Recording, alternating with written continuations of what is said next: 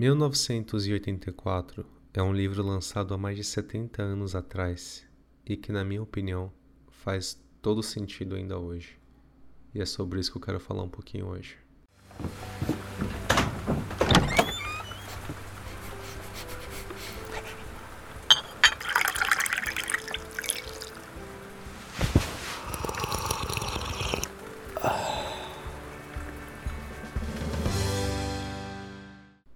Senhoras e senhores, sejam todos bem-vindos. Muito obrigado é, por estarem aqui nesse podcast que não tem data exata para ser lançado. Tem semana que rola, tem semana que não rola, mas estamos aí, né? Aos poucos vai, vai dando certo, vai ficando bom. É, estou conversando com pessoas incríveis. Já vou deixar o convite para vocês escutarem os episódios anteriores, que tá muito legal. O pessoal tá trazendo um conteúdo muito bacana aqui para conversar comigo e fica aí minha recomendação. É, hoje eu queria falar sobre 1984, esse livro de ficção né, lançado há mais de 70 anos atrás e que, na minha opinião, faz todo sentido ainda, sabe? É um livro que é, implica ali alguns conceitos, traz alguns conceitos para a gente de que e que podem, né? E que podem ser aplicados hoje em dia.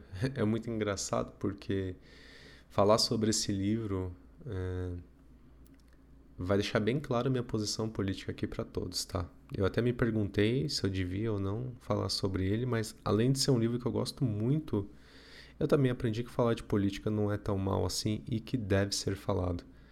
Mas vamos com calma, né? Vamos ver se se realmente eu vou abrir aqui a oportunidade para comentar, né? Tudo que eu gostaria de comentar. Vou tentar ser o mais é, direto e mais breve possível. E também vou tentar não dar nenhum tipo de spoiler sobre o livro. Já fica a minha recomendação.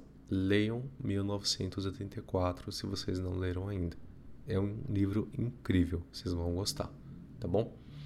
Bom, antes de falar sobre o livro, vamos falar sobre o escritor, né? George Orwell, ou melhor, o Eric Arthur Blair. George Orwell é o pseudônimo pra, do Eric Arthur Blair. E ele já leu, é, é, leu não, ele já escreveu uma porrada de livros. Hein? Eu não sei todos os livros que ele escreveu. Também sei que ele escreveu livros sobre a, a biografia pessoal dele, um monte de poema. Mas tem dois livros específicos que, é, dele que fizeram muito sucesso, inclusive aqui no Brasil, que é 1984 e A Revolução dos Bichos. Ambos os livros aí já tiveram várias leituras, várias releituras, uh, edições diferentes, já viraram filmes. É, fica a recomendação, os dois são excelentes, eu, eu gosto muito dos dois. É, e o, o, autor nasceu em 1903 e morreu em 1950, com 46 anos. Então, a partir disso, eu já deixo bem claro que, na minha opinião, ele sempre foi um autor à frente do seu tempo. É, e aí vocês vão entender.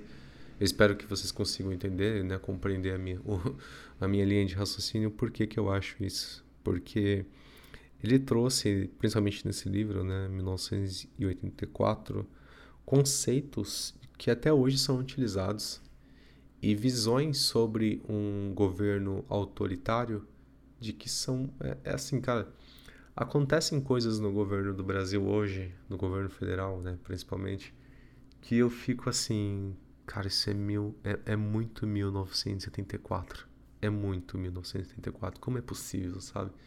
A impressão que eu tenho é que os caras lá do governo leram esse livro e falaram: beleza, a gente vai é, governar como está descrito nesse livro, sabe? É muito impressionante.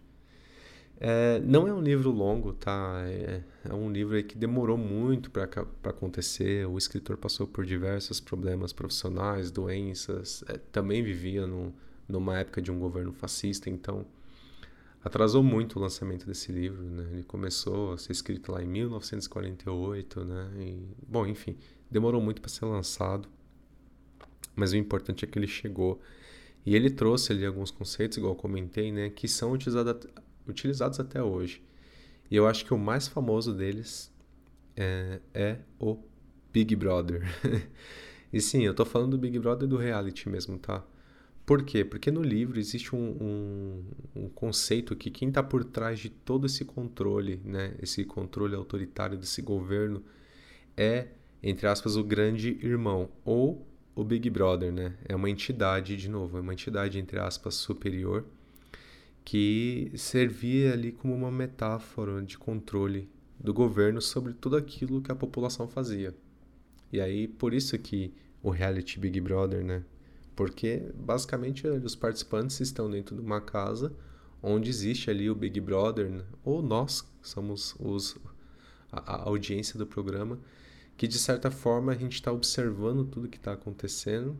Em alguns casos, como por exemplo, né, existe é, os paredões, etc. Tal, é, nós que tomamos a decisão sobre entre aspas, a, a, vida daquele jogador ali naquele reality, né? Então esse termo Big Brother, ele nasceu nesse livro 1984 e ele é utilizado até hoje. Então assim, qualquer coisa que fugisse do controle desse grande irmão, é, ele tinha ali aquelas pessoas observando por ele, né?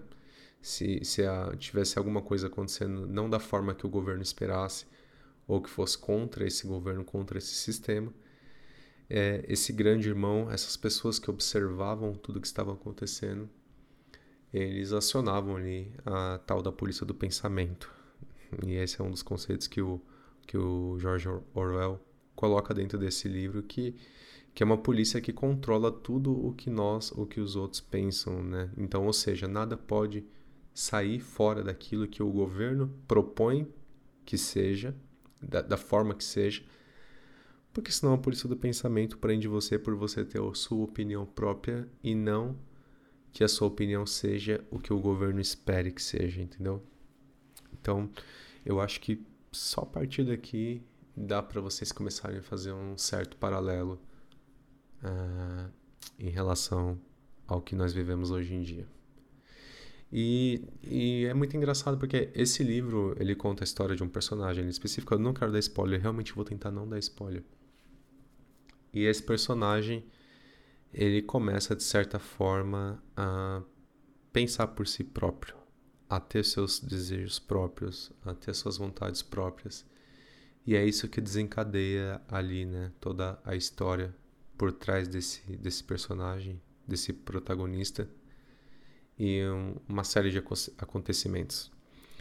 E aqui eu já começo a fazer esses paralelos com o nosso governo atual, porque é muito, né? Nós, nós vivemos aí desde 2019.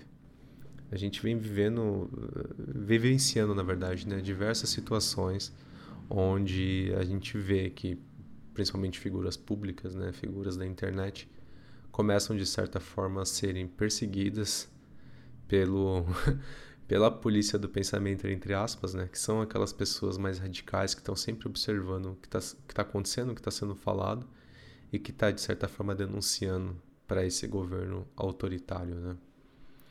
Então é, é, por isso que eu, que eu até comentei, né? É, acho que vai ficar muito óbvio a minha posição política e eu até também não vejo nenhum problema nisso, porque sim, eu sou contra o governo é, atual do, do Brasil, não concordo em nenhum ponto. E o mais engraçado, né? É, eu não sei se eu comentei isso, mas às vezes parece que os caras pegaram esse livro, leram ele e falaram: vamos atuar de acordo com o que está nesse livro aqui. É muito doido, meu. É muito doido.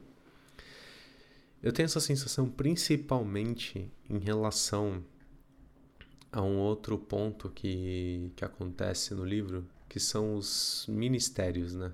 Então, no livro é proposto ali que esse governo autoritário ele, ele tem quatro ministérios específicos, né? O Ministério da Verdade, o Ministério da Paz, o Ministério da Fartura e o Ministério do Amor. E só um parênteses aqui, só para variar, tá passando moto à noite, né? Enfim, vamos lá. Dando continuidade, esses quatro ministérios, eles agem é, único e puramente para servir os ideais desse governo autoritário. É muito doido. é, de novo, né, algo que deveria ser em prol da população é ao contrário, é em prol de, um, de uma minoria autoritária. Eu vou falar rapidamente sobre cada um desses ministérios e aí vamos tentar aqui de certa forma, mas também não de forma muito explícita, pensa comigo, né? Trabalha comigo esse conceito, esses conceitos que esses ministérios têm nesse livro de ficção lançado há mais de 70 anos atrás. E aí você me diz se não é muito parecido com o que nós vivenciamos hoje. é, o Ministério da Verdade, tá?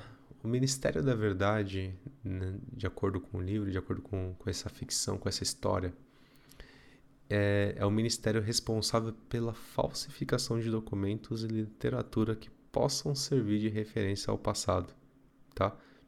De forma que ele sempre seja condizente com o que o partido diz, né? Ou seja, é, se o partido em algum momento errou, se esse Big Brother, se esse governo autoritário errou em algum momento, o que, que eles fazem?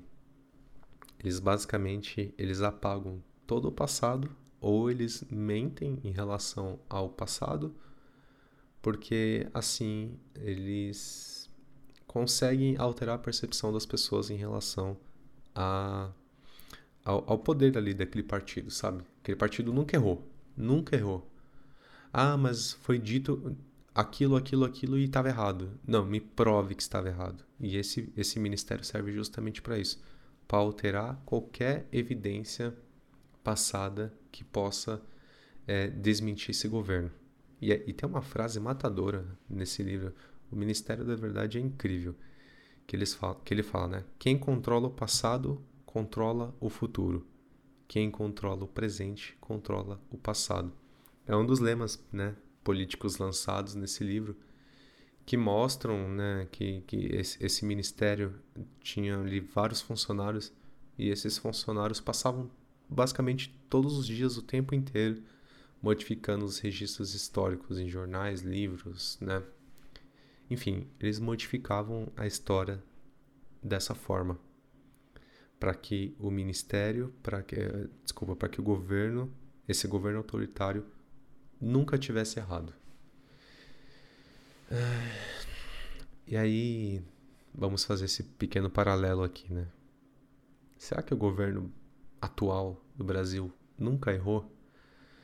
Vocês já perceberam de que em diversos momentos, por mais que, que todas as evidências, todas as, as imagens, todos os áudios históricos aí de não precisa nem ser de anos, tá? Mas de meses atrás, às vezes até horas, eles simplesmente ignoram como se nunca tivesse acontecido e dizem que nunca aconteceu? Pois é, é basicamente isso que o Ministério da Verdade em 1984 faz. Qualquer coisa que possa é, comprometer a, a, a, o, o, quanto esse partido né, falava que estava correto, eles alteravam para que o partido permanecesse correto, para que o partido permanecesse intocável praticamente, tá? Esse era o objetivo do Ministério da Verdade. Pensa aí, é, é já dei a letra. Vocês podem perceber que tem muitas coisas que, que, que acontecem dessa forma hoje em dia, tá? Eles alteram, ou eles negam, ou eles dizem que não, que não falou, que não disse, e assim vai mudando a percepção de um grupo de pessoas que acreditam neles, tá? É, o Ministério da Paz, que é um outro ministério também descrito nesse livro, é o ministério responsável pela guerra. Mas aí que tá. O nome é meio né, improvável. Ministério da Paz é responsável pela guerra? Sim. É, esse ministério, basicamente, ele tinha como objetivo manter é, esse, essa guerra acontecendo. É, essa guerra fria. Porque na, na verdade não fica tão explícito assim né, no livro se essa guerra em algum momento ou se ela está acontecendo ou não. Porque existe três grandes potências, está descrita no livro: Oceania, que é onde nós acompanhamos essa história, a Lestásia e a Eurásia. Então, é, a Oceania basicamente está o tempo todo guerrilhando com a Lestásia. Em determinado momento, essa guerra ela acaba, mas para manter essa população, né, para manter a manutenção dos ânimos dessa população no ponto ideal, porque é, pensa bem, uma população em guerra, um país em guerra, ele, man, ele consegue manter o seu povo mais conectado com o objetivo do partido, né, o objetivo desse governo. Então, de certa forma, é, esse país, né, essa potência, ela tinha que estar sempre em guerra para manter a população sempre debaixo das asas, entendeu? Essa era uma forma de dominação. Então, se a guerra da Oceania com a Lestásia acabasse, é, eles mudavam, né? Com o Ministério da, da Verdade, eles mudavam e dizia que não, que a guerra estava com a Eurásia e essa guerra nunca acabava era de certa forma é, um, jeito de manter toda a população é, dominada com esse medo, com medo da guerra. Era isso que esse ministério faz. E, bom, pensa bem. o que, que o governo atual faz hoje? Né? O governo atual do Brasil ele está sempre propondo uma guerra ideológica é, e sempre polarizando de certa forma, né? É, esquerda comunista vai dominar o Brasil e vai colocar a gente numa, enfim, no, no, num buraco, enfim. É, é um discurso onde tem que ter um inimigo e esse inimigo ele tem que ser, de certa forma, ele tem que sofrer uma manutenção constante para que aquela base de pessoas idealizadas ali, né, aquela, é, ideológica, aquela base de pessoas ideológicas ali, fiquem sempre é, assumindo de que isso existe e que se nós não confiarmos no partido, é, os inimigos vão dominar, entendeu? É, cara, olha, é, é muito doido como esse livro é, reflete a nossa atualidade. É muito doido. O Ministério da Fartura, ele é o ministério responsável pela fome. Vocês veem como é um negócio totalmente ao contrário, né? Mas, como que foi? Em termos práticos, tá? A, a economia né, da, da Oceania, que é aquele, aquela potência que a gente vive ali na, naquela ficção, ela divulga basicamente boletins de produção, né? Ali da, da produção, o que a população faz, né? Então, a população produz, né? Seja alimentos, seja produtos, enfim. E ali eles fazem de que é, nós temos um por exemplo, tá?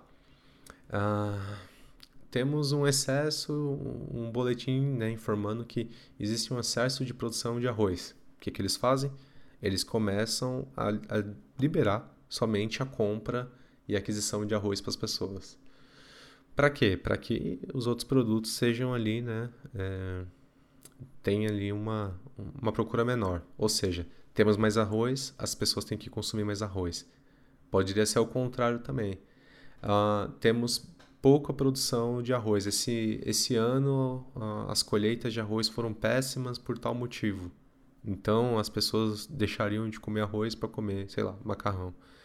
Não sei se eu consegui me explicar muito bem, mas basicamente o que eles faziam era, através desse ministério, é, direcionar o que poderia ser consumido e o que não poderia ser consumido. Né? Então eles basicamente faziam com que a população é, tivesse o consumo ou se usuf, é, usufruísse somente daquilo de que eles queriam que a população usufruísse. Era, é isso, basicamente isso, tá? É, aqui, bom, enfim, nós temos vários, né? Eu vou dar um exemplo, tá? De certa forma, vamos pensar na, no momento que nós estamos vivendo hoje, tá? É momento de pandemia. De certa forma, quando a gente quando a gente não, quando a gente ouve, né? Quando nós ouvimos que existe um remédio milagroso para uma doença que na verdade não tem um remédio farmacológico próprio para aquela doença, mas a população escuta que tem, né? Tem ali um, remédiozinho que é utilizado para outras doenças e que funciona para essa que nós estamos enfrentando agora também. O que, que vai acontecer? A população, né, principalmente aquela mais é, ideológica, né, da, dessa base governista, vai buscar esse remédio. E com isso, é, quem produz esse remédio vai ter mais lucro.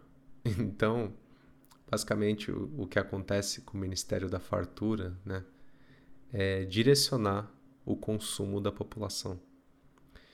É, obviamente, com objetivos próprios, tá? É isso. O Ministério da Fartura faz isso. E, de novo, veja a relação das coisas que acontecem hoje, principalmente aqui no Brasil, que é o nosso maior exemplo, né?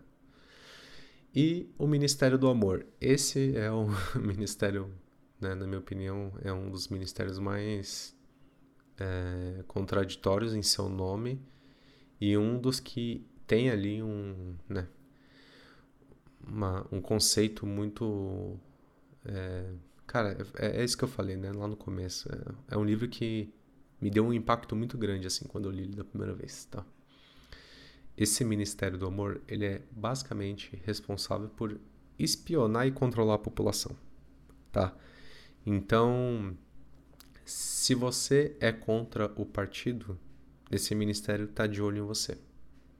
Ele que vai te julgar, ele que vai te torturar e ele que vai fazer lavagem cerebral em você. É ele que quer fazer com que você é, ame o partido que independente se você se você não, não está de acordo com o partido, ele vai fazer você gostar do partido. É isso. Ele vai te pressionar a fazer você acreditar que o partido, que o Big Brother, que o grande irmão é a, a, a, a imagem suprema ali e que precisa ser obedecida, entendeu? E esse ministério é, não é assim. Ele não quer simplesmente é, eliminar uh, tudo que é contra ele. Ele não quer. Ele quer converter essas pessoas. Então, basicamente, eles te forçam a ser um deles. É isso. É isso que eles buscam, é isso que eles procuram. Como? Através de tortura, através de lavagem cerebral, através de um julgamento muito pesado.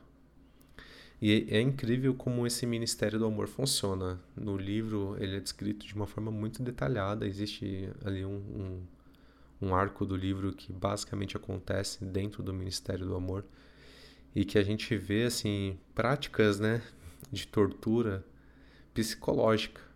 E isso que é o mais incrível, o quanto que eles conseguem é, trazer as pessoas para perto deles, né, mesmo aquelas que são oposição a eles de forma que eles conseguem converter essa pessoa para essa pessoa é, começar a acreditar de que tudo que o partido faz é, é o melhor para eles, é o melhor para a população. Aqui a gente pode dizer que né, é, o governo ele tem as suas táticas. Eu, eu acho que na verdade os outros três são muito mais explícitos, mas de certa forma quando a gente é, pensa de que o governo atual está sempre, né, sempre em, em campanha política, vamos dizer assim, está sempre pressionando uh, os outros três ministérios, eles estão sempre, sempre sendo pressionados é, através dessa, né, uh, de, de mostrar para as pessoas de que só existe nós e nós somos os melhores e que nós precisamos ser aceitos e que eu sou a força única e que você tem que me aceitar como força única e autoritária, independente da sua opinião, porque eu sou o melhor, entendeu? É basicamente isso. O Ministério do Amor te força a acreditar, te força, ele te converte e você começa a acreditar que ele é o melhor para tudo. E aí, enfim, eu não quero me estender muito. Eu já acho que já puxei até demais, já falei bastante sobre o livro, é, deu para entender esses paralelos. E só para concluir, né? É, primeiro ponto. É um livro incrível, não deixem de ler. Se você não teve a oportunidade de ler ainda, leia esse livro, porque é um livro realmente incrível. Segundo ponto, é, é isso que eu. Tudo isso que eu falei até o momento. É um livro que você consegue fazer um claro paralelo com a nossa realidade atual. E é muito doido de você que você lê esse livro e você fala, putz, beleza, estou vivendo isso hoje, né? Parece que é, é muito parecido com o que está sendo descrito nesse livro.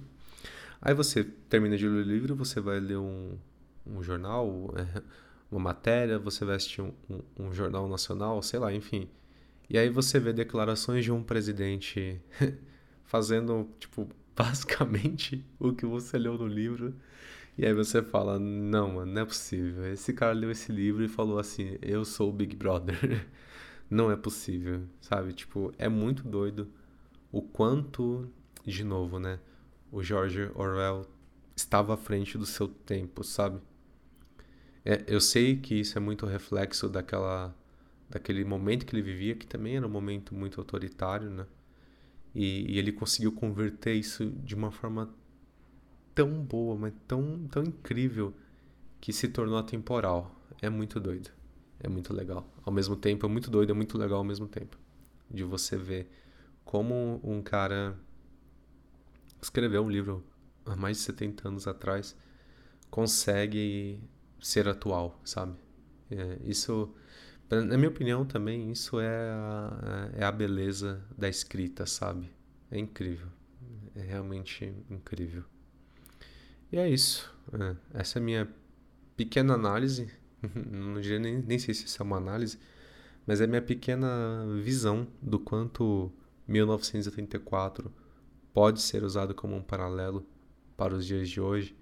E os dias de hoje são, como eles são muito parecidos com, com toda a ficção de 1984. É, é muito doido, né? Leiam, leiam, fica a minha recomendação, vocês vão gostar. É isso. É, não sei se eu viajei muito, não sei se vocês concordam comigo. Quem leu aí, vai lá no meu Instagram, 12 underline elementos. Comenta comigo, manda mensagem no direct lá pra gente discutir um pouco mais sobre. Se você não leu ainda, procure ler esse livro.